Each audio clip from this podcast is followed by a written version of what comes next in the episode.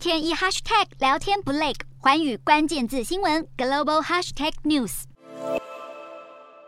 限电后的地铁里，灯光稀稀落落，只够乘客看清楚月台上的动向。车厢内更是惊人，黑漆漆的一片，伸手也不见五指。中国缺电情况严峻，重庆除了已经将地铁限电，现在呢更紧急强制商场延后开门，将营业时间调整到下午四点开始，九点打烊，来降低用电的负荷。街上的民生商店更是规定下午六点就要关门，否则必须自己发电。知名景点洪崖洞为了响应政府的节电政策，日前也宣布暂时关闭外墙的灯饰，景区公共照明也缩减四分之三。限电前后出现明显的对比。这波限电不仅冲击到民生，连制造业都受到影响。四川从八月十五号开始下令大部分工厂停工六天。而后又延长五天到二十五号，扰乱了汽车零件的供应链，让包括特斯拉和中国最大车商上汽集团等生产都受到冲击，还有太阳能产业也备受冲击。四川是太阳能板基础原料多晶矽的生产重镇，因为限电的关系，相关企业面临停产危机，预计有二十点七万吨细料产能将受到影响。而高耗电的炼铝业也陷入了停产危机，高温热浪所引发的旱灾也将影响到稻米粮食的产量。